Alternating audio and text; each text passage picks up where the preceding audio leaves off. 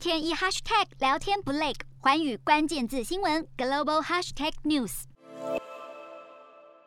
马来西亚近日确诊数下降，首相伊斯迈表示，已经下令柔佛州政府与新加坡讨论重启互惠绿色通道，而马来西亚也预计最晚将在今年十二月开放边境，届时国民出国或外国旅客入境都不需要再事先提出申请。马来西亚目前已经有超过六成的人口完成疫苗接种。政府也表示，虽然未来开放边境，入境的国民和旅客仍需强制隔离，不过期望能够在疫情新常态之下，逐步恢复日常生活，并加速国家经济复苏，减轻民众的负担。